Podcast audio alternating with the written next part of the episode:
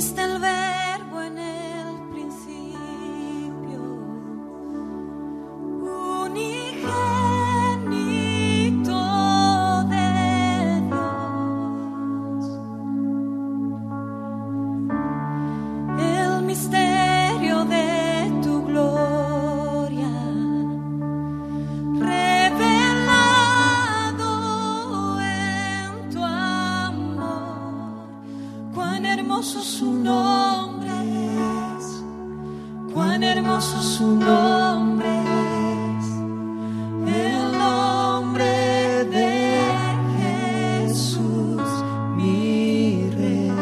Sentencia contra la religiosidad muerta.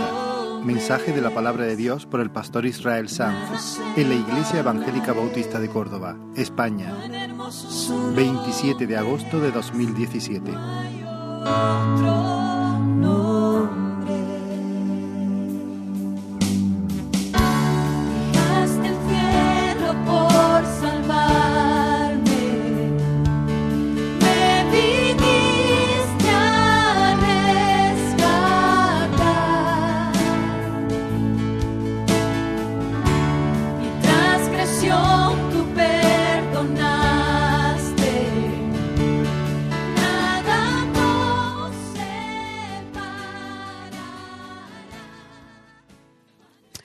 Señor, gracias por el privilegio que nos das, gracias por el honor que me concedes de hablar tu palabra.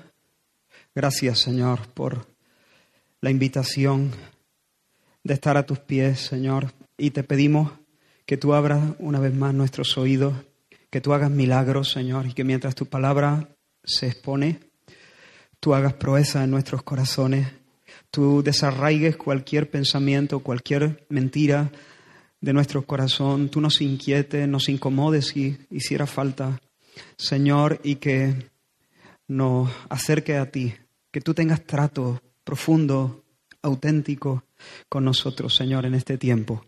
Queremos, Señor, eh, te pedimos ayuda para que tú nos des la capacidad de, de estar atentos, Señor, pero sobre todo para que traigan luz a nuestro entendimiento.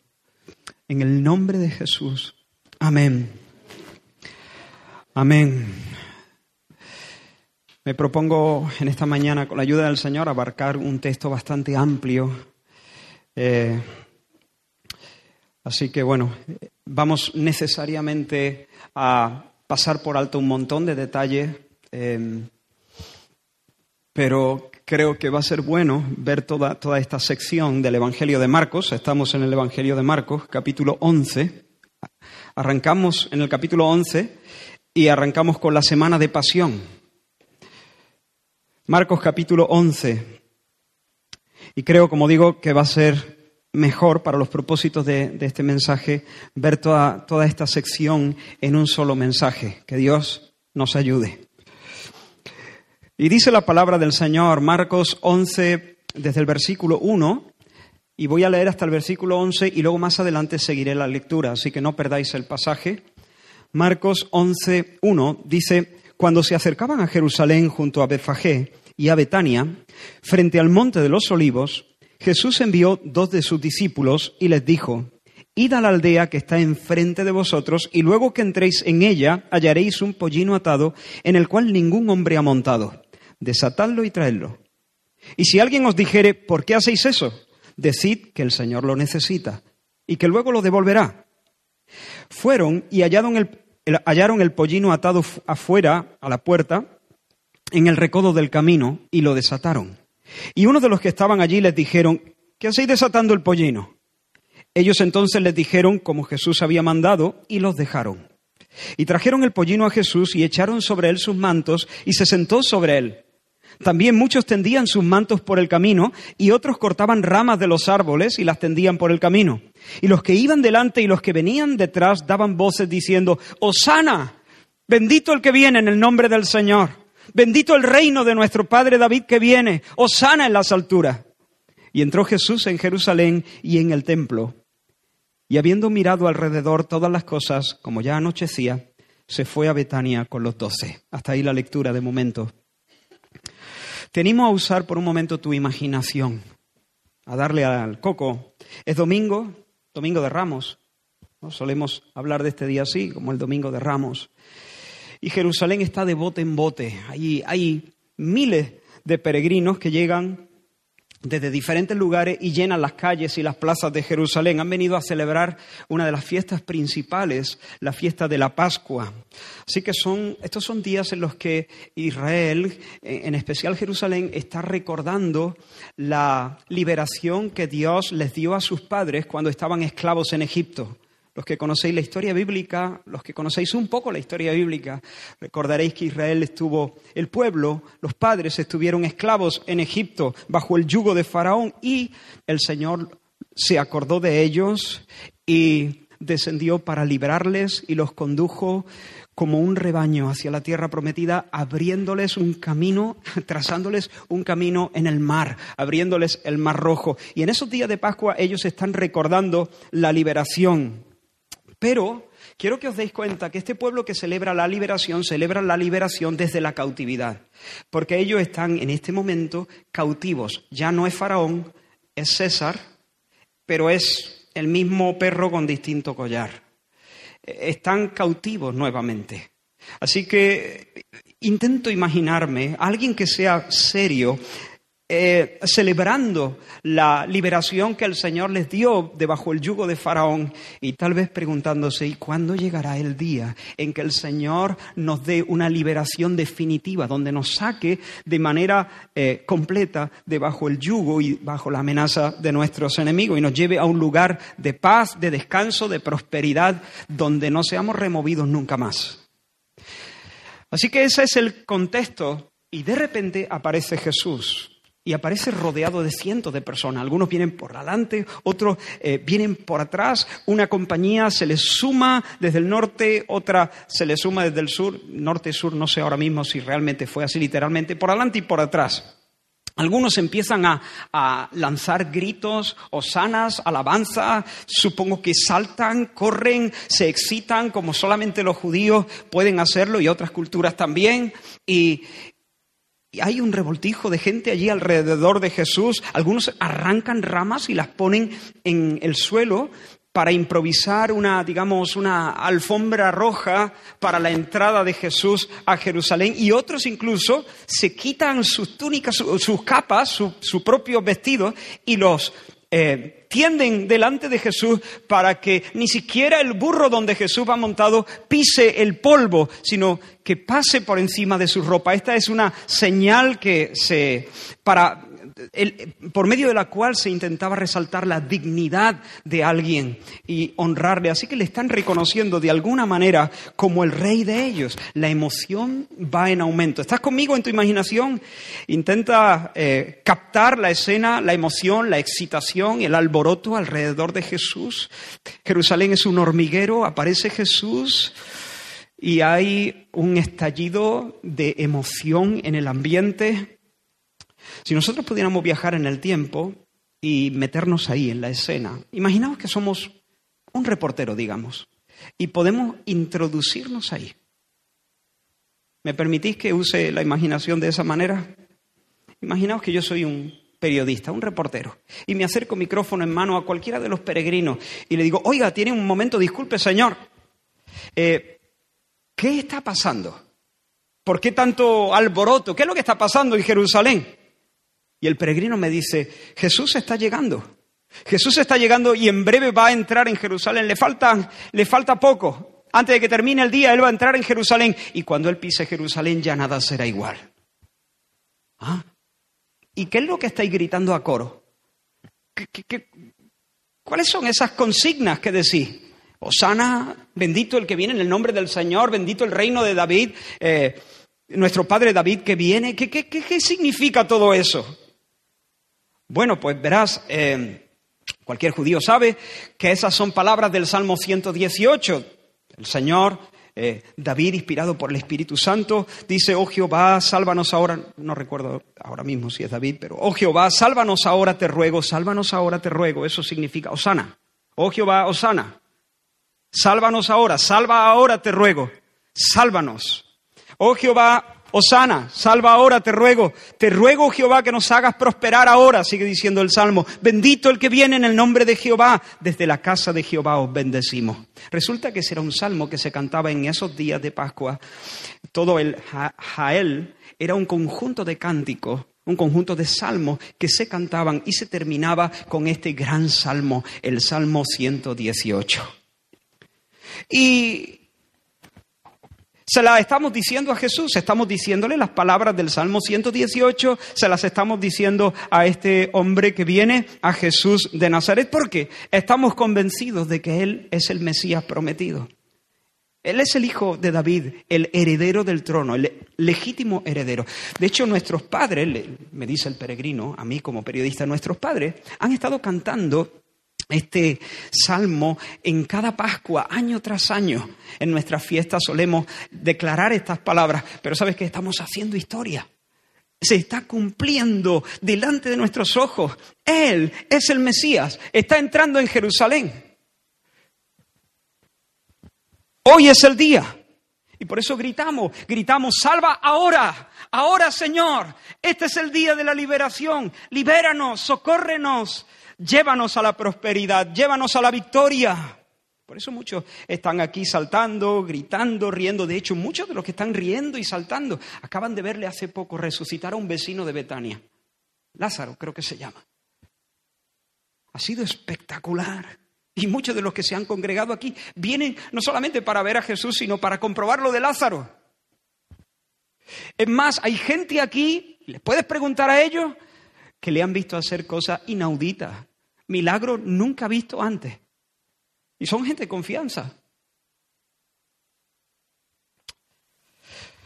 Hemos tenido varios intentos de hacerle rey. En algunos momentos hemos querido levantarle para que Él nos presida que Él se levante como nuestro caudillo, pero hasta ahora no había sido posible, pero ahora sí, ha llegado el día, Él parece que se ha decidido y ahora va a entrar en Jerusalén como nuestro caudillo victorioso.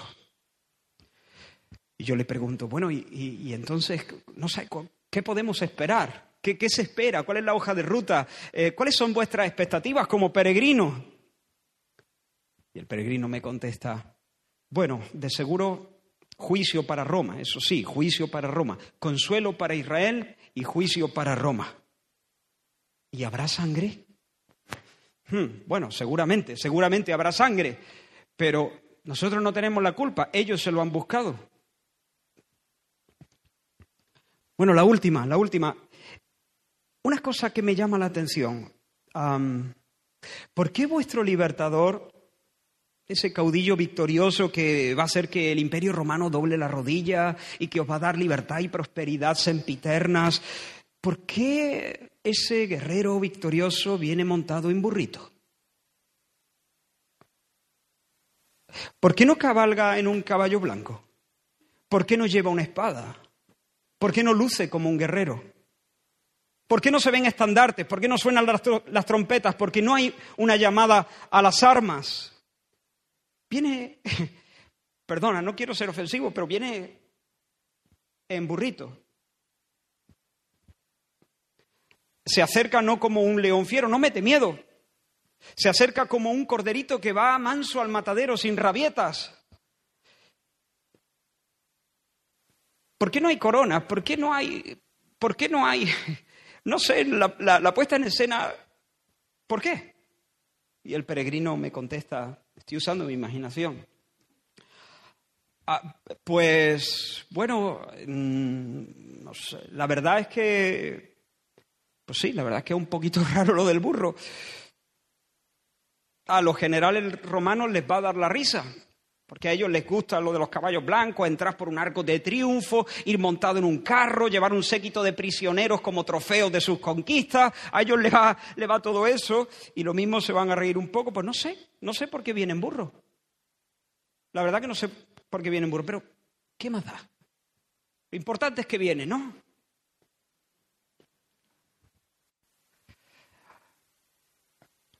Hasta aquí he usado mi imaginación, he pedido a vosotros que uséis la, la vuestra. Pero hermano, al punto al que voy es que ellos aclaman a Jesús como el Mesías, pero no tienen ni idea de lo que eso significa. No tienen ni idea de lo que eso implica. Todo ese fervor popular se basa en un malentendido. Y todo el malentendido se debe a la dureza de su corazón incrédulo. Deberían haber reconocido el día de su visitación, deberían saber cuál es la naturaleza del Salvador. Deberían entender que Jesús viene montado sobre un asno, sobre un burrito, sin corona, sin espada, sin prisioneros, sin estandarte, sin eh, trompetas, sin cetros, sin redobles, como cumplimiento a la profecía de Zacarías 9, del 9 al 10. Alégrate mucho, hija de Sión. Da voces de júbilo, hija de Jerusalén. He aquí tu rey vendrá a ti. ¿Quién? Tu rey vendrá a ti. Justo y salvador, humilde justo y salvador humilde, cabalgando sobre un asno, sobre un pollino, hijo, hijo de asna. Tu rey vendrá a ti, justo y salvador humilde, cabalgando sobre un pollino. Deberían haber entendido, hermanos, que el rey no venía para derramar la sangre de los romanos, venía como salvador humilde Llegará un día donde Jesús venga en caballo blanco, pero ese no era el día. Llegará un día donde Jesús venga con una espada y en su muslo escrito el verbo de Dios, el Rey de Reyes y el Señor de los Señores. Llegará el día en que el Señor venga y su espada estará manchada en sangre. Pero ese no era el día. Él venía sin espada, sin redoble, sin caballo blanco, sin pinta de guerrero, Salvador humilde. Deberían haber entendido que Él viene como el príncipe de paz, el Salvador humilde, no para derramar la sangre de los romanos, precisamente para derramar su propia sangre. No venía para aplastar, venía para ser aplastado. No camina hacia el palacio, no camina hacia el trono, camina hacia la cruz. Ahora, no quiero que nadie se confunda, no es débil, no es débil, es manso, que es distinto. No es impotente, es humilde, que es distinto. No es poquita cosa, un, un, cachito de pan que cualquiera puede devorar a su antojo. No, no, no, no, no. Él es el Dios omnipotente. Hay varios detalles aquí, solamente los menciono. Él conoce de antemano la ubicación del burrito. ¿Te has dado cuenta? Id a la aldea que tenéis enfrente, encontraréis allí en el recodo un burrito. Sabe que hay un burrito allí que está atado, que está atado junto a una burra, eso no lo dice Marcos, pero lo dice Mateo. Y sabe además que ese burrito no está domesticado, está, nadie lo ha montado, está a estrenar. ¿Y cómo lo sabe? ¿Cómo lo sabe Jesús? ¿Es un truco? ¿Se ha llegado el día antes para hacer pesquisa? No, lo sabe porque Él es Dios. Él es Dios omnisciente. El que monta en el burrito, Él es el Dios omnisciente. Pero hay más. Como he dicho, el burrito no había sido montado. Para los judíos esto era importante porque ellos sabían que para los propósitos sagrados siempre Dios había dado instrucciones, números, Deuteronomio y, y otros lugares, siempre había Dios dado instrucciones que para los propósitos sagrados debían usarse animales, incluso terrenos que no hubieran sido usados para, uso, para otros usos, para usos comunes. No tenemos tiempo de, de daros la cita pero Deuteronomio 21, 3 al 4, por ejemplo. Así que la llegada de Jesús montando un burrito a estrenar, que antes no había sido montado, indica que se trata de algo sagrado, es su presentación oficial como Mesías a la nación. Pero quiero rescatar un detalle más. ¿Tú te has montado alguna vez en un burrito que nunca nadie lo ha montado? No lo haga. No lo haga. No te va a gustar la experiencia. Una vez a mí me intentaron montar en un burrito que ya había sido montado en Fuengirola, en la iglesia de allí. La casa en la roca se, se llamaba. Y tenían un burrito y me quisieron montar y el burrito hizo así y casi me lanza. Se ve que no le gustó que, que alguien se le subiera encima. A los burritos de entrada no les gusta que un hombre se le monte en el lomo. hay que domarlos. ¿Habéis visto los rodeos esos? Los burros son muy tercos, casi más que los caballos. No tienen tanta fuerza, por supuesto. Pero hermanos, de repente, este burro que no ha sido domesticado, nadie nunca jamás se le ha subido encima. Nunca un jinete lo doblegó. Pero de repente Jesús lo monta como si, hubiese, como si hubiese estado montándolo todos los días de su vida. Y la bestia camina sin resistencia, sin cabriola, sin coce, sin mansamente. ¿Por qué? Porque quien va subido en el lomo es su creador, es su sustentador, es el jefe, es el que manda, es el Dios omnipotente. Así que el que se acerca a Jerusalén es Dios, es Dios pletórico de facultades, caminando no para arrasar Roma, sino caminando por amor hacia el patíbulo, hacia la cruz, en perfecta obediencia a su Padre, a fin de redimir a un pueblo, no de sus aprietos temporales, no del yugo de Roma, sino de un yugo todavía más profundo, del verdadero cáncer, a fin de librar al pueblo del cáncer del pecado y sus consecuencias. ¿Me sigue hasta aquí? Pero ¿te has dado cuenta de la mala lectura que todos los peregrinos hicieron de la escena? El Cristo se acerca con un glorioso propósito, pero ellos reconocen que Él es el Cristo, pero no tienen ni idea de lo que eso significa. ¿Qué visión más estrecha tenían aquellos que gritaron Osana aquel día? Esa es la razón por la que cinco días después, muchos seguramente de los que gritaron Osana, gritaron qué? Crucifícale. ¿Por qué? Porque era superficial era la emoción, eh, había un malentendido. Ellos creían que Cristo era una cosa. Y cuando descubrieron que Cristo no era lo que a ellos les gustaba y lo que ellos habían entendido y lo que ellos estaban esperando, entonces no nos sirve.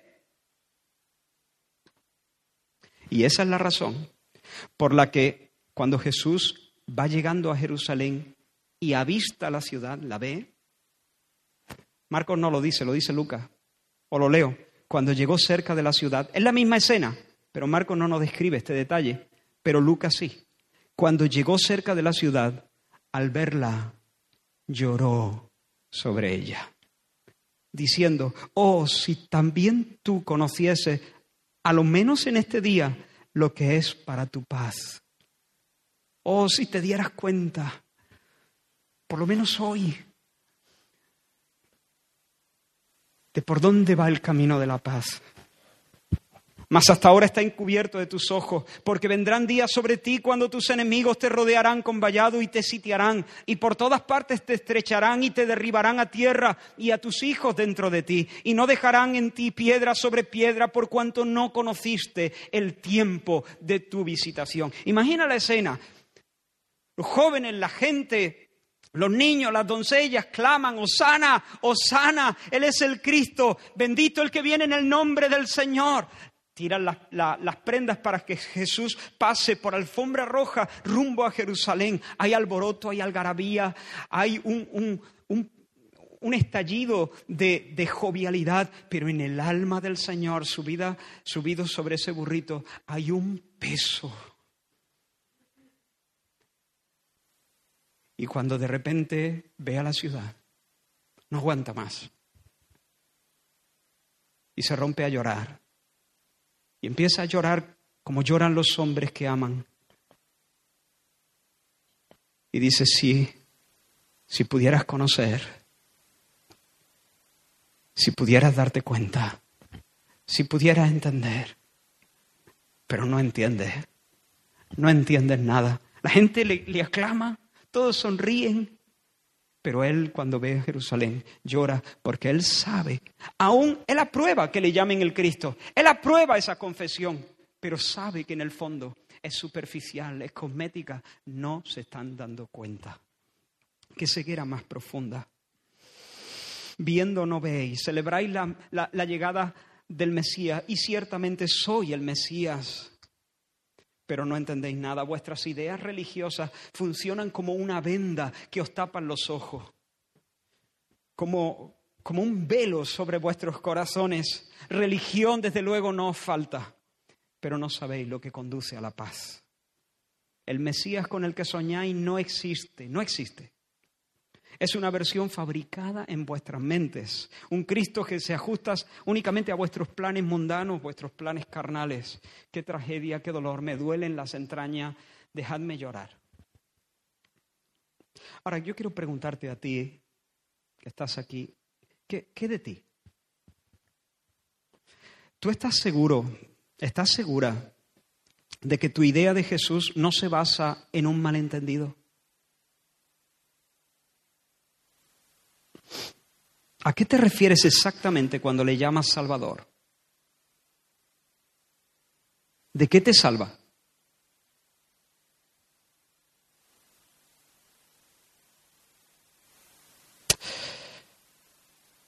Respóndete a ti mismo. ¿A, ¿A, qué te refieres exactamente cuando le llamas Señor?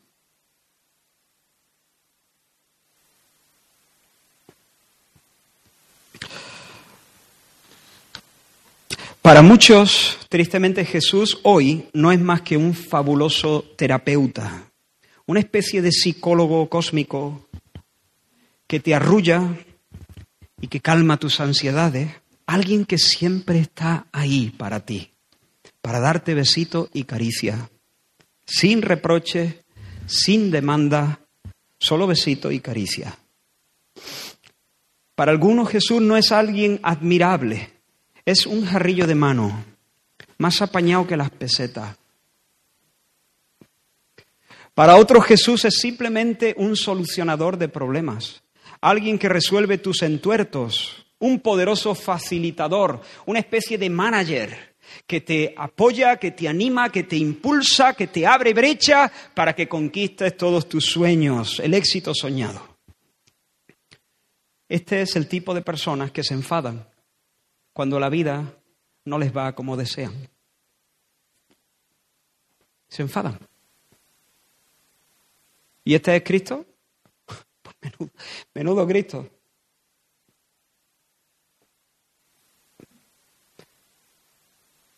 La vida les golpea, tienen alguna desgracia y se decepcionan, se frustran con Dios, se enfadan con Dios, y cambian sus alabanzas por maldiciones. Ayer gritaban Osana, mañana gritan crucifícale. No nos sirve.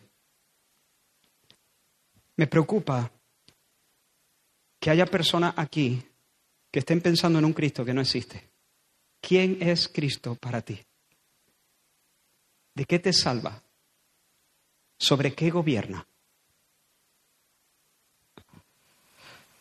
Me preocupa que el fervor que podamos mostrar no sea un fervor superficial, emocional, porque el amor de esta gente no era sino amor propio.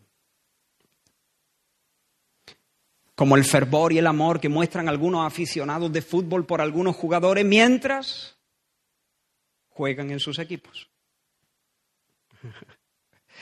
Si se van a otro equipo, entonces lo odiamos.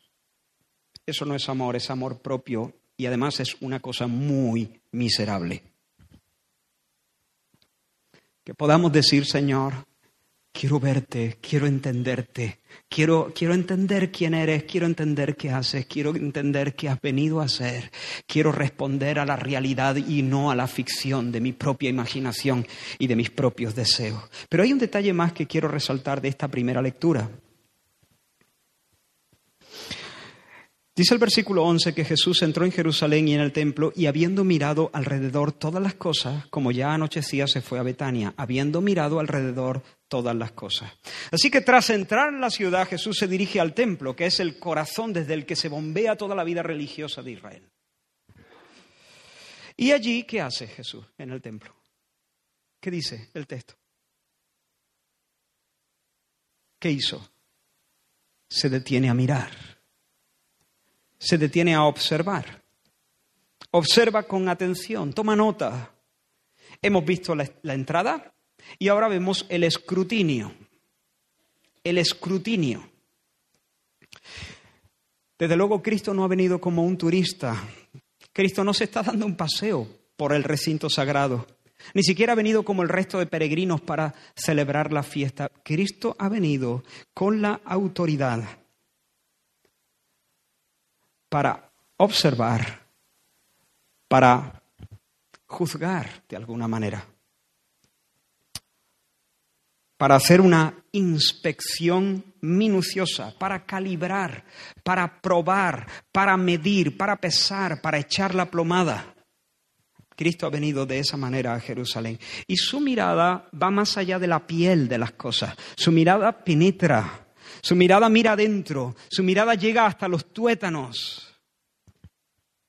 Él mira más allá de los edificios, más allá de los altares. Él examina la vida. Él examina la naturaleza de la piedad o la falta de piedad.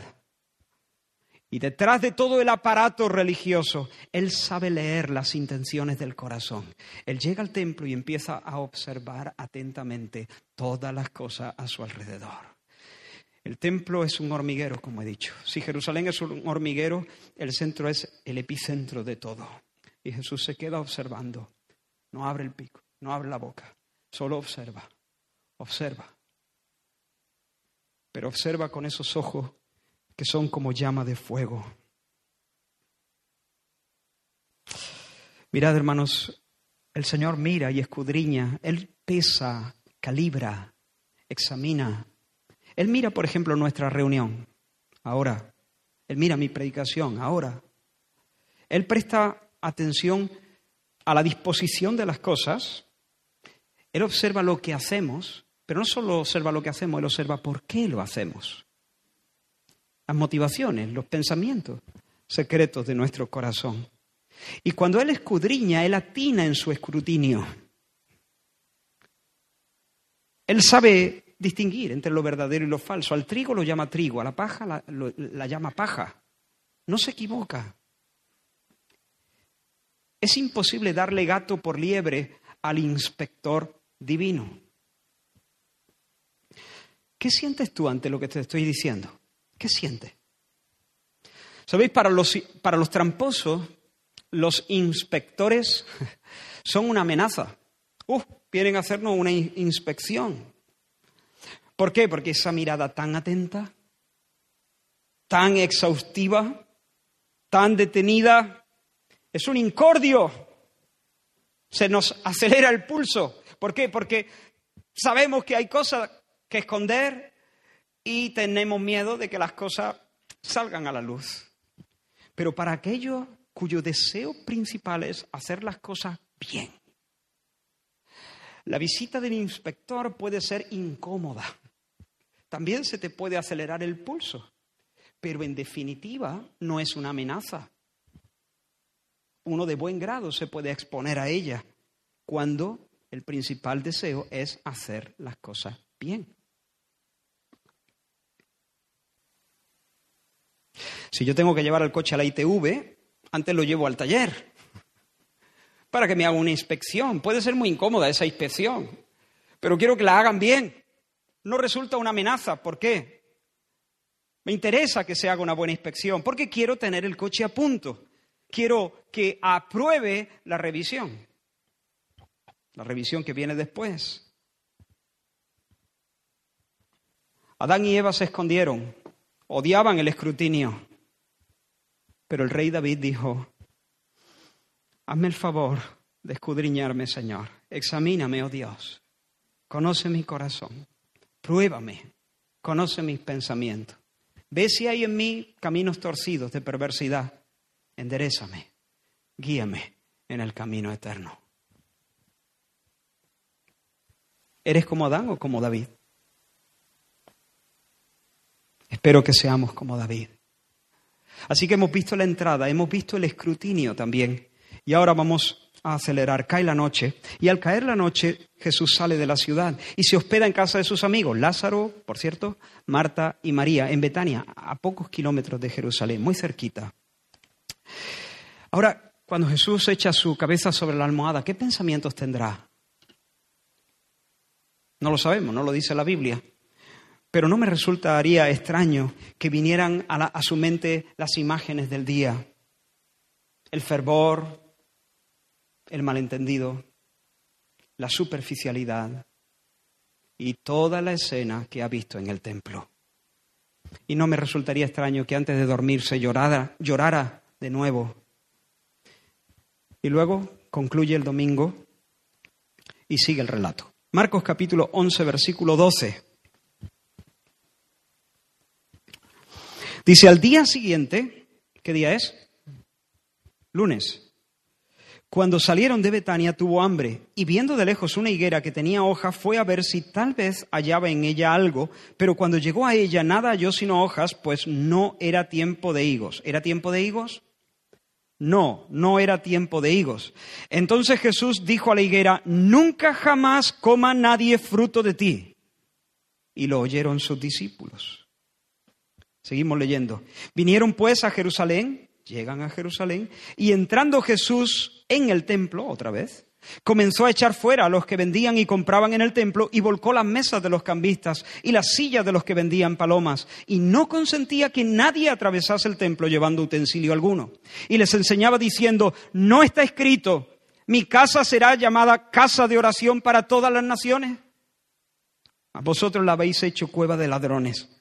Y lo oyeron los escribas y los principales sacerdotes y buscaban cómo matarle porque le tenían miedo por cuanto todo el pueblo estaba admirado de su doctrina. Pero al llegar la noche Jesús salió de la ciudad otra vez.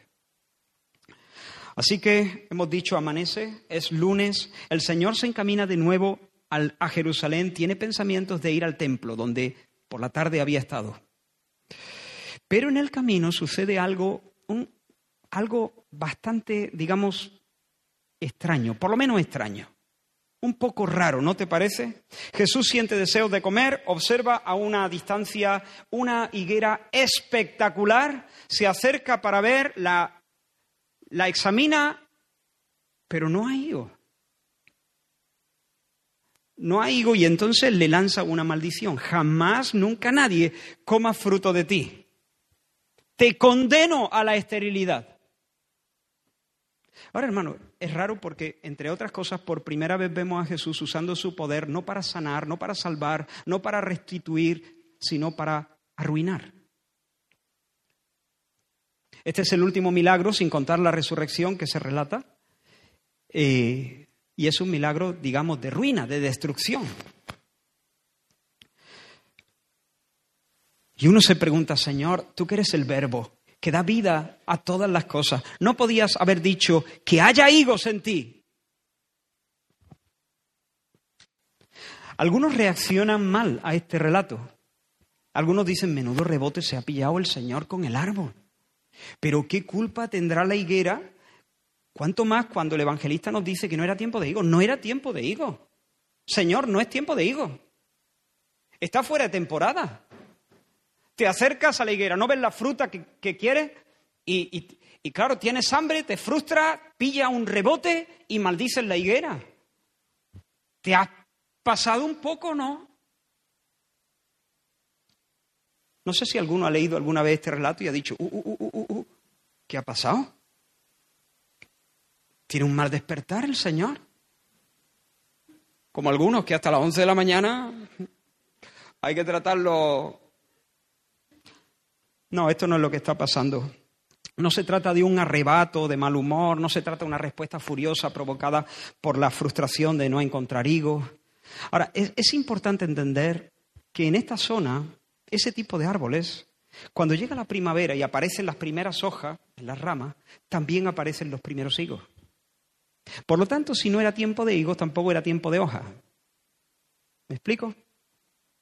Si no era tiempo de higos, tampoco era tiempo de hojas. Pero esa, esa higuera estaba frondosa, estaba cargadísima de hojas. Así que Jesús tenía buenas razones para esperar que si estaba llena de hojas, entonces habrían brotado los pequeños primeros higos y podría echarse algo a la boca. Pero si el árbol solamente tiene hojas, entonces es evidente que algo anda mal. Ahora, ¿qué pasó la tarde anterior? Jesús se había acercado a inspeccionar el templo, ¿no? Y la ciudad estaba engalanada para celebrar la Pascua, un hervidero de peregrinos, el templo funcionando a toda máquina, Jerusalén lucía espectacular. ¿Qué pasa por la mañana? Jesús se acerca a una higuera que luce espectacular y se acerca no a inspeccionar el templo, sino a inspeccionar la higuera. Su apariencia es envidiable, Pero a Jesús no le interesa la fachada. A Jesús le interesa el fruto. ¿Qué más le da si tiene una fachada espectacular, si es la super higuera? Lo que le interesa es si se puede comer de ella. Porque él tiene hambre, quiere comer. Pero después del escrutinio, el Señor ve que la higuera nada de nada. Todo es carcasa, carcasa, apariencia. Vamos a dejar por un momento la higuera. Dejemos la higuera, luego, luego volvemos con la higuera. El Señor sigue su camino después de maldecir la higuera y llega a Jerusalén. Espero no perderos con tanta... Estamos lunes por la mañana. Llega al templo y llega y se coloca en el atrio de los gentiles. El atrio de los gentiles era el patio más amplio que tenía el recinto del templo. Y en ese lugar se, era, ese era el único lugar, por allí se accedían a otros lugares del templo, pero ese patio era el único lugar donde los gentiles los extranjeros, los que no eran judíos, podían permanecer y acercarse un poco a Dios.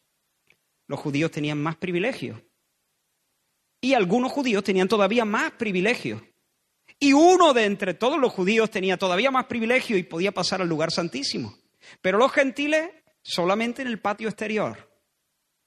Y de hecho había carteles, carteles que avisaban que si un extranjero fuese por lo que fuese, pisaba más allá de la valla, era hombre muerto. Y no era broma. Pero allí sí, allí los gentiles se les permitía estar y de alguna manera buscar a Dios, orar a la distancia. Y Jesús está en el atrio de los gentiles. ¿Y qué ve?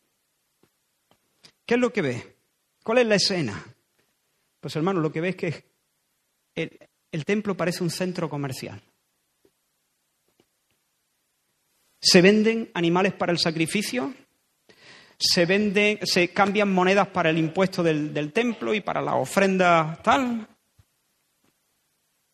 Una plaza de abastos. Eso es lo que ve Jesús cuando entra en el atrio de los gentiles. Y de repente Jesús siente un fuego ardiente, ardiente metido en sus huesos como el profeta. Y esta vez no se limita a hacer la inspección. Esta vez no se limita al escrutinio. La escritura nos dice que comenzó a echar fuera a los que vendían, a los que compraban, no solamente a los que vendían, también a los que compraban. Volcó las mesas de los cambistas, las sillas de los que vendían palomas y no consentía que nadie atravesase el templo portando utensilio alguno. ¿Sabes por qué? Porque la gente se había acostumbrado a usar el templo como un atajo. Venían del Mercadona con sus dos bolsas diciendo, y ahora yo le voy a dar la vuelta a todo este edificio. Si mi casa está al otro lado, me meto por el atrio de los gentiles. Y yo me imagino a Jesús diciendo, Señor, ¿a dónde vas? O oh, Señor, parejita, ¿dónde vais? ¿Cómo que dónde vamos? ¿Y qué te importa? Sí me importa, ¿dónde vas? Me voy a ir a mi casa. Por aquí no. ¿Cómo que no? Por aquí no, señora. Se da usted la vuelta a su casa, este es el templo. Por aquí no se, por aquí no se ataja. Este no, es, este no es un atajo. Este no es un camino a casa. Este es un camino a Dios. Por aquí no se pasa. Yo no sé si la conversación fue así. Lo que sí sé es que no permitía que nadie atravesase el templo portando utensilio alguno. No se lo permitió. Sobre mi cadáver, parejita, no se pasa por aquí. A los que vendían, a los que compraban, a los que pasaban, a los que atajaban, a, los, a todo el mundo. Movido por el celo de la casa del Señor. Ya te dije que Jesús no había venido como turista. Y él no solamente es el inspector autorizado, él es el dueño de la casa.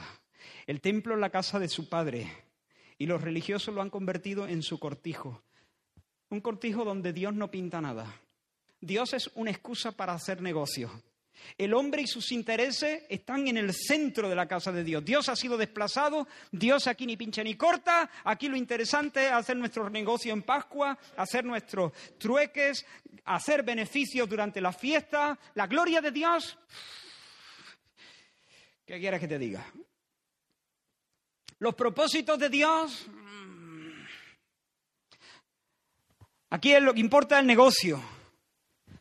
Hermanos, todo el rito, eso es lo que vio Jesús la, la, tarde anterior. Y eso es lo que ha venido a desmontar. Todo el rito es una farsa. Todo el trajín religioso es eso, trajín religioso, nada más. No hay piedad. Los diezmos, la ofrenda, el sacrificio, la fiesta, la oración es hueco. Todo está hueco, todo está muerto, como un cuerpo sin alma. Todo es carrocería, todo es maquillaje, todo es estructura, todo es envoltorio, todo es superficial, todo es aparato, todo es ruido sin nueces. No hay más que hojas, hojas un montón de hojas, solo hojas. Este es un lugar para que oren las naciones, dice Jesús. Este es un lugar para las naciones, para que se acerquen a Dios.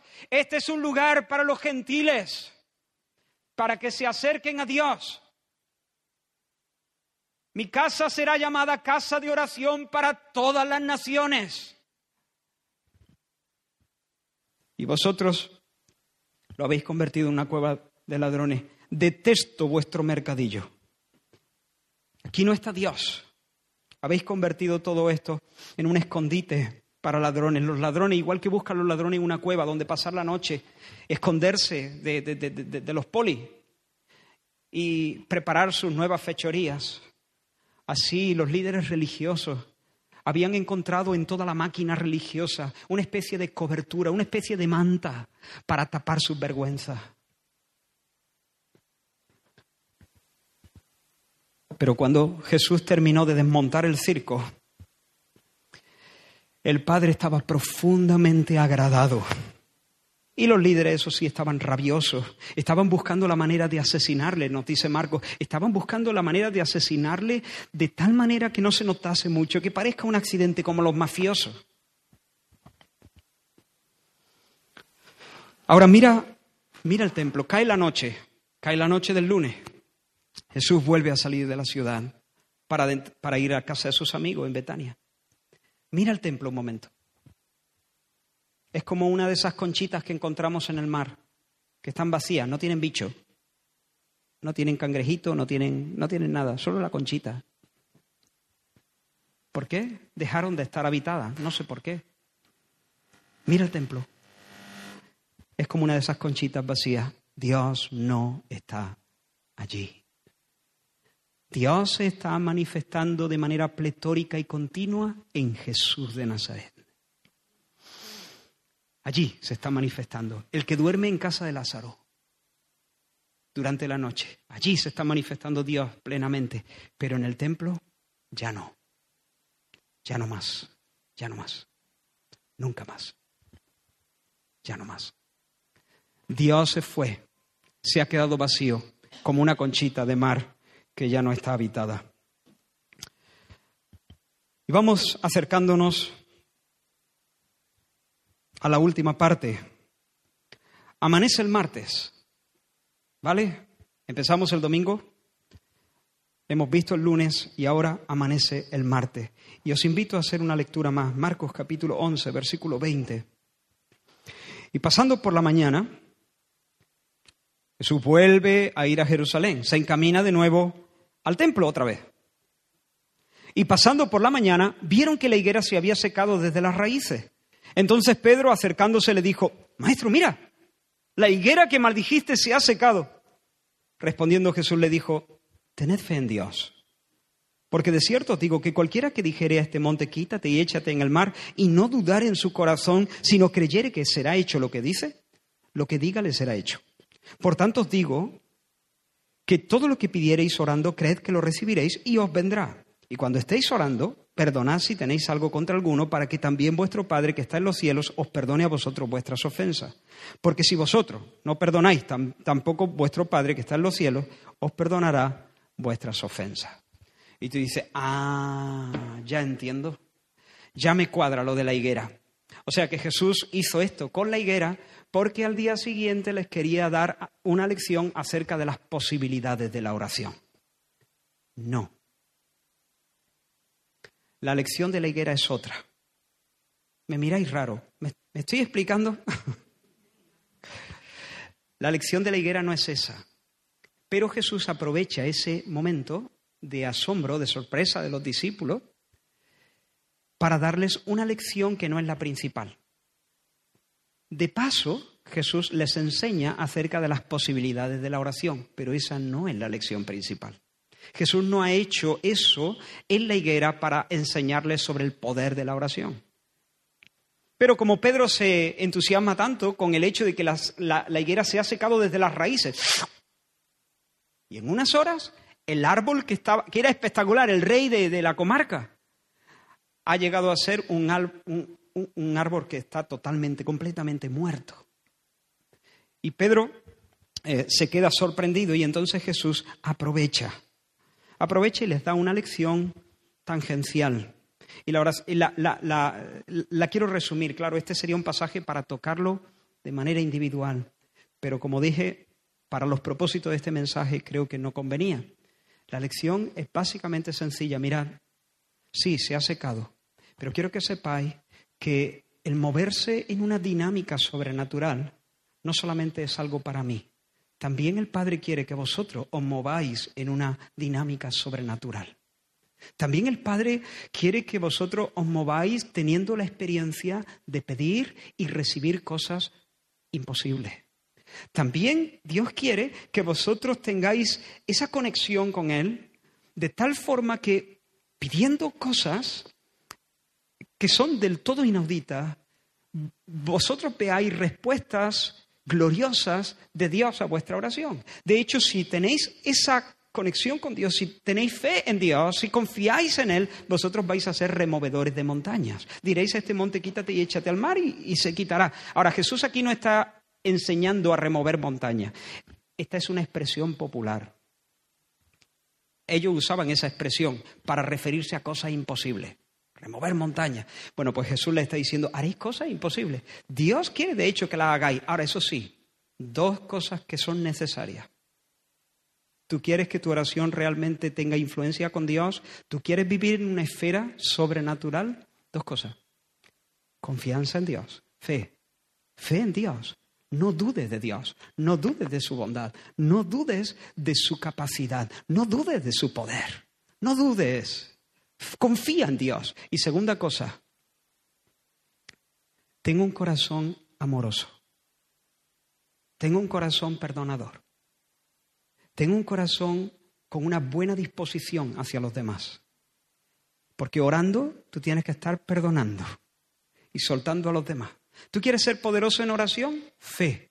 Pero no solo fe, bondad. Perdona.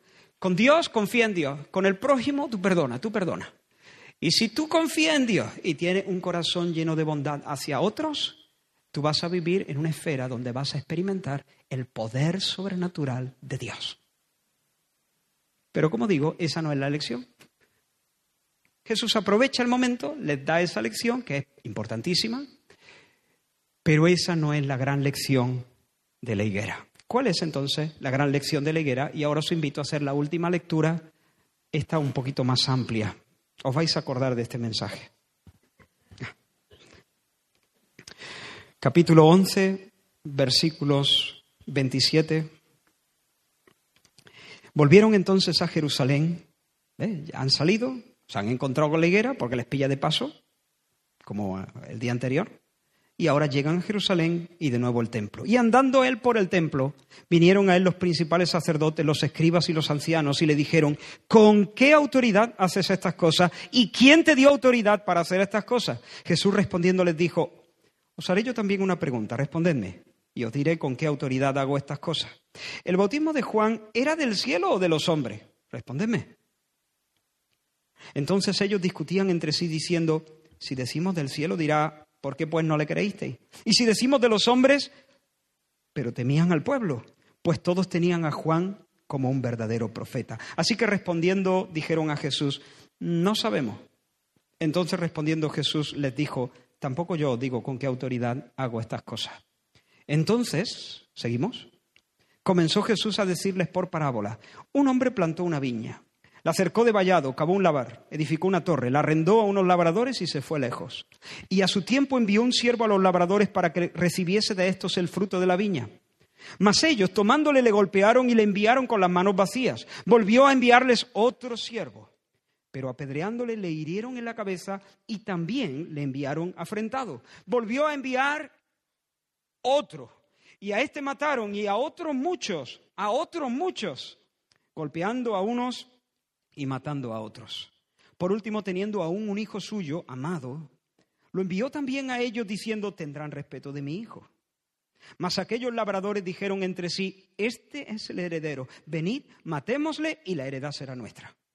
Y tomándole le mataron y le echaron fuera de la viña. ¿Qué pues hará el Señor de la viña? Vendrá y destruirá a los labradores y dará su viña a otros.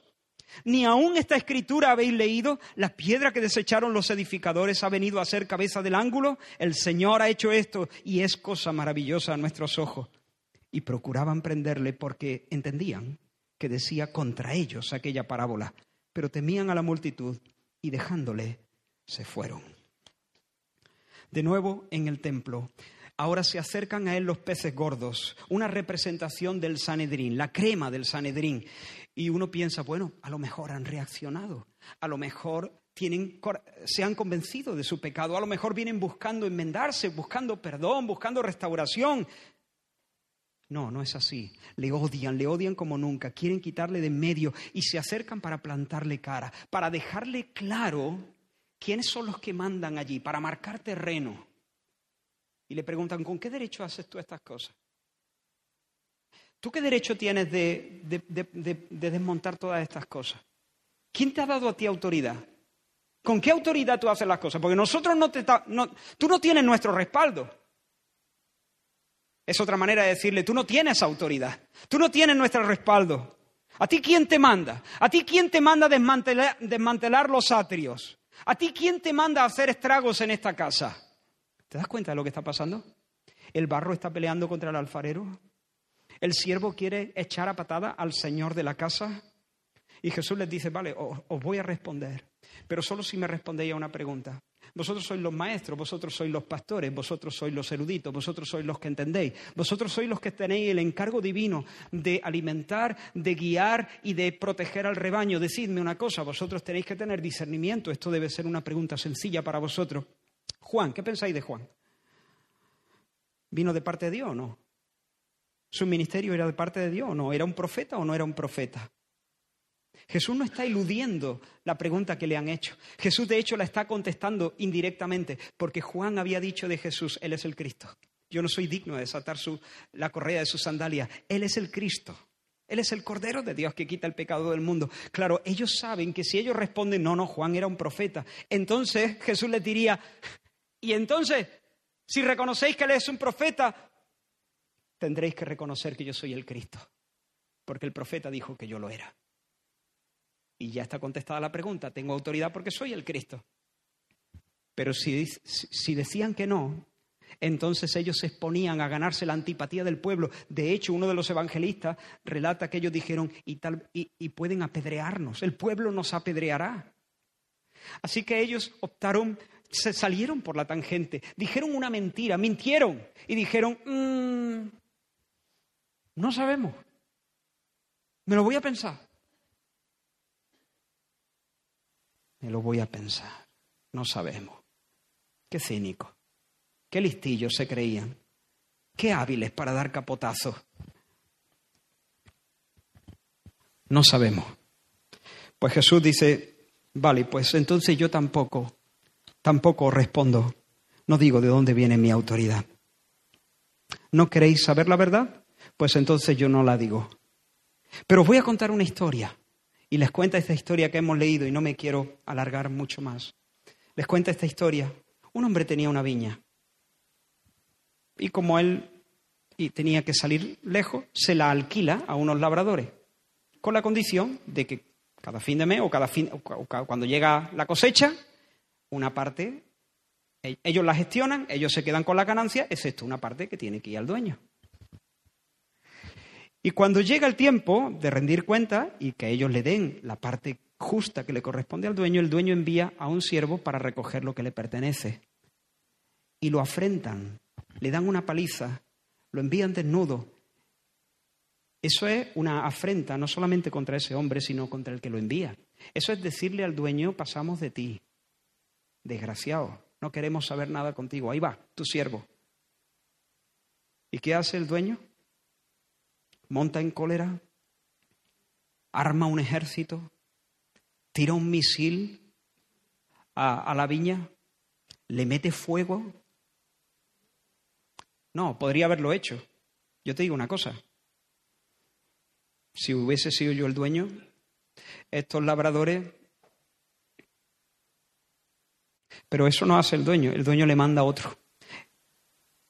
Y lo vuelven, eh, lo vuelven a, a palear. Y le manda a un tercero y lo matan. Lo matan al tercero. El tercero no vuelve. Y luego dice que envió a otros muchos más. Hermanos, qué paciencia. Qué paciencia. Qué paciencia ante ese descarado rechazo, ante esa... ¡Qué paciencia! Es que me pongo hasta... Cuando pienso en la historia, me entran ganas de pelear, me entran ganas de decirle al, dueño de, al dueño de la viña, dice, deja que vaya yo. Como yo le dije a mis padres, no una vez con una persona que nos estaba fastidiando, dijo, dejádmela, dejádmela que vaya yo. Y mis padres me dijeron, no. Menos mal que me dijeron que no. Porque yo iba en plan... El dueño dice, no, le voy a mandar a mi hijo. Y todos sabemos qué está pasando aquí, ¿no? No solo nosotros sabemos lo que estaba pasando aquí. Ellos, ellos, los líderes religiosos, se estaban dando cuenta de que Jesús le estaba dando en la frente. Se dieron cuenta, captaron el significado, no eran tontos. Eran malos, pero tontos no. Voy a mandar a mi hijo porque le van a tener respeto, pero al hijo lo matan. Hacen planes para matarlo, para echarlo de la viña, para quedarse con el tinglao, para quedarse con el tenderete, para quedarse con el negocio de la religión, para quedarse con la máquina religiosa que a mí me da, que me da gloria, que me da, eh, que me da mm, una posición, un rango, galones, que me da dinero, que me hace vivir una vida cómoda. Jesús les pregunta, ¿qué hará el dueño? ¿Qué hará el dueño? ¿Qué hará el dueño? Y ellos se hacen los locos, como si no fuera con ellos, y responden lo que el sentido común dicta. Pues bueno, el dueño irá y qué? ¿Qué dice? Hará justicia con los, ¿no? Y les quitará la viña y qué? Y se la dará a otros que produzcan el fruto de ella.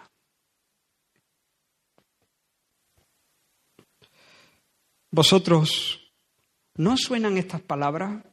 La piedra que desecharon los edificadores ha venido a ser la cabeza del ángulo. ¿Suenan? Les dice Jesús a ellos. ¿No habéis leído esto? El Señor ha hecho esto y es cosa maravillosa a vuestros ojos. ¿Sabéis de dónde están sacadas estas palabras? Del Salmo 118.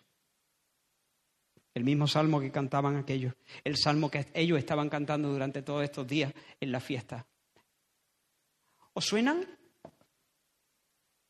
¿No habéis leído las palabras, la piedra que desecharon los edificadores ha venido a ser la cabeza del ángulo? Vosotros sois los constructores. Y os estáis acercando a mí como si fuerais los inspectores. Y después del peritaje, después de vuestra observación de mí, concluís que yo no sirvo, que no vengo de Dios, que debo ser desechado. Ellos están maquinando la muerte de Jesús, ¿recuerda? Me descartáis, ¿sabes qué? Seré descartado. Me arrojaréis fuera de la ciudad como un ladrillo inútil, como un ladrillo inservible, al valle de los escombros. Pero al tercer día, Dios me recogerá del valle de los escombros y me pondrá como la pieza clave de todo el edificio, como la piedra angular en la que a partir de la, en la que toman cohesión todas las cosas y a partir de, de la cual se organiza todo el edificio del cosmos. La piedra que los edificadores desecharon como un ladrillo inservible ha venido a ser la piedra angular de todo el edificio. ¿Y sabes qué? Te digo más. Nunca jamás coma de ti nadie fruto. No se lo dijo con esas palabras, esas son las palabras de la higuera. Pero ahora entendemos las palabras, ahora entendemos la lección de la higuera. ¿Por qué Jesús maldijo la higuera? Porque la maldición de la higuera era toda una escenografía de, de lo que Jesús iba a hacer el día siguiente. Dictar sentencia contra la religiosidad muerta. Dictar sentencia definitiva contra la religiosidad muerta. Mateo lo narra de esta manera. A los malos destruirá sin misericordia y arrendará su viña a otros labradores que le paguen el fruto a su tiempo. Por tanto os digo, y escuchad estas palabras, que el reino de Dios será quitado de vosotros. ¿De quién? ¿De quién? De la nación judía. Y será dado a gente que produzca los frutos de él. Esa era la lección de la higuera. Israel es la higuera de Dios estéril, a pesar del trato especial del Señor.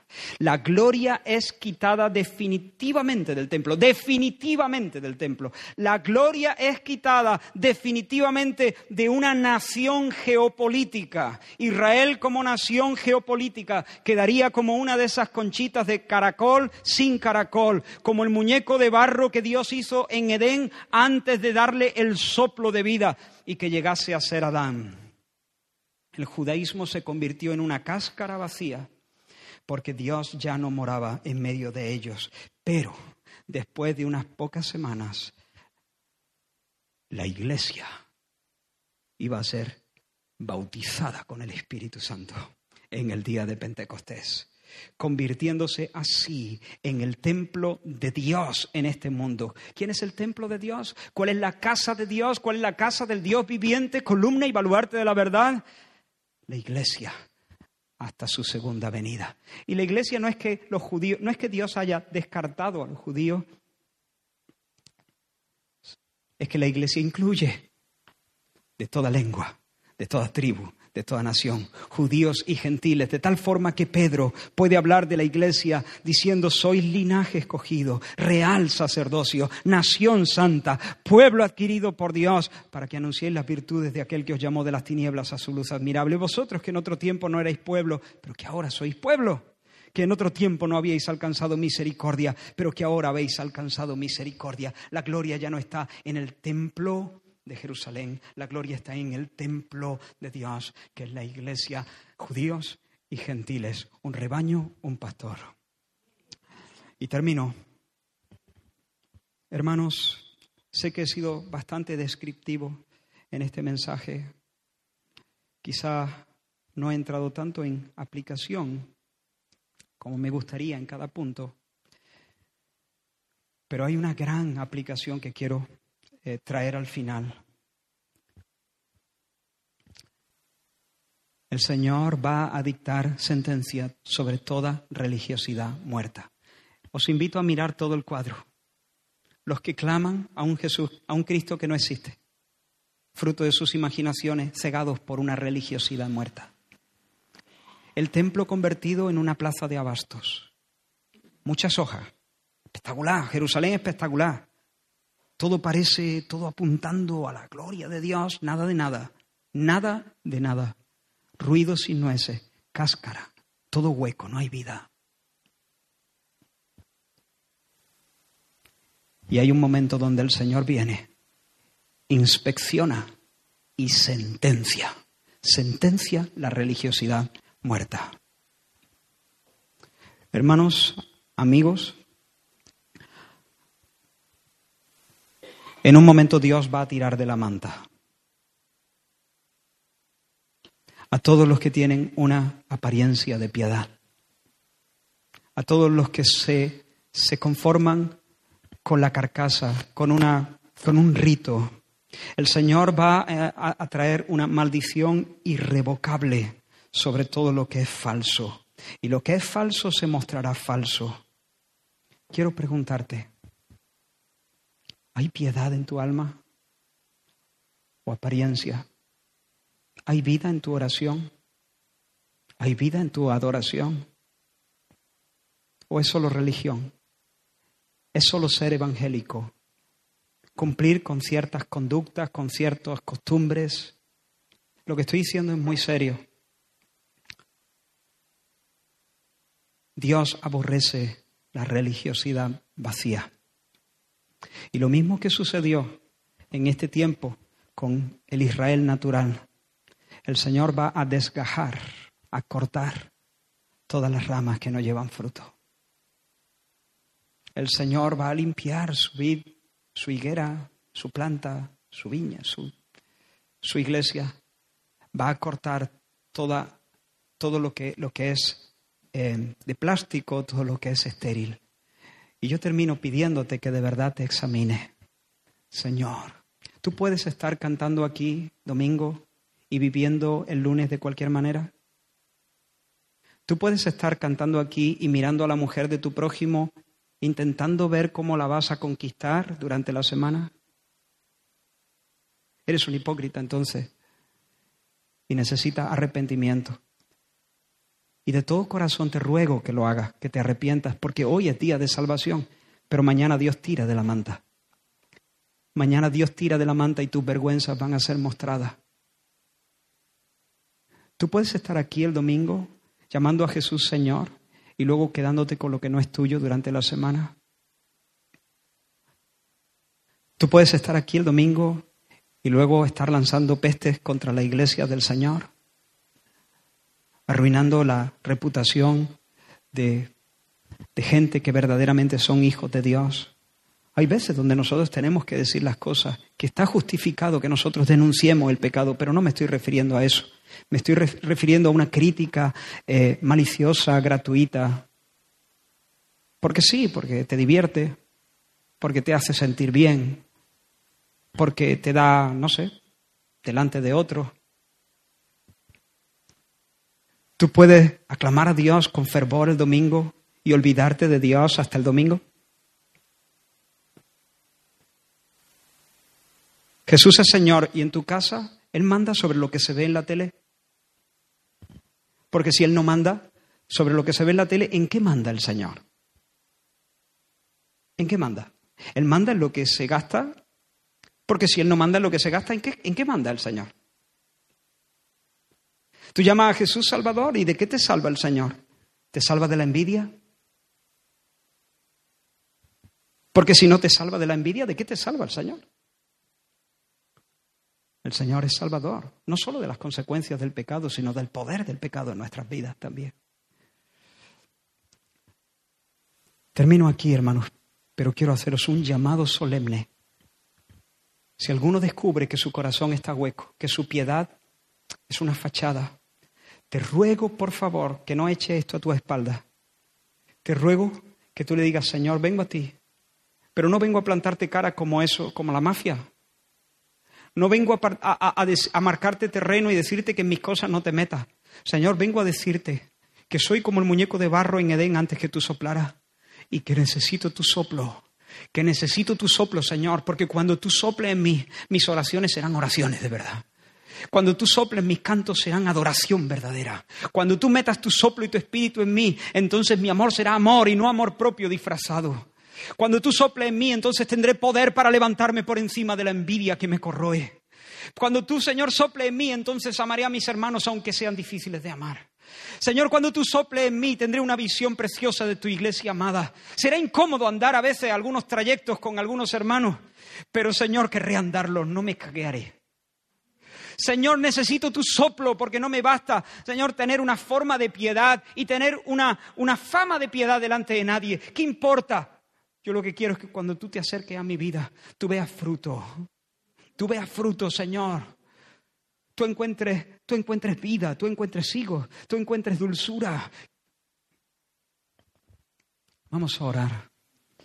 Señor, en el nombre de Jesús, permite que esta congregación, Señor, eh, podamos realmente dar el fruto que tú apeteces, Señor. Dios mío, que podamos tener un carácter conforme al carácter de Cristo, que podamos crecer en amor y en admiración por ti, que podamos crecer en amor por nuestro prójimo, que podamos crecer en hambre por la santidad, que podamos, Señor, crecer en entendimiento, Señor, de tu verdad, que podamos crecer en esperanza, en amor, en fe, Señor. Oh Dios, líbranos, Señor, de todo engaño, de todo autoengaño. Danos, Señor, un corazón quebrantado. Repréndenos, zarandéanos si es necesario, Señor, pero que no llegue nunca ese día donde tú sentencies, Señor, nuestra, nuestra esterilidad. Dios mío, salva hoy, salva hoy, salva, convence de pecado, Señor. Y que los que están muertos, Señor, en obras muertas, algo que es solamente rito y carcasa, Señor, que tú les muestres, tú les, tú les traigas a ti. Tú les muestres, Señor, que tú has muerto realmente por sus pecados, para, para su redención, y que puedan clamar a ti hasta que tú pongas tu soplo en sus almas. En el nombre de Jesús. Amén. Amén. Tus ojos en Cristo, tan lleno de gracia y amor, y lo terrenal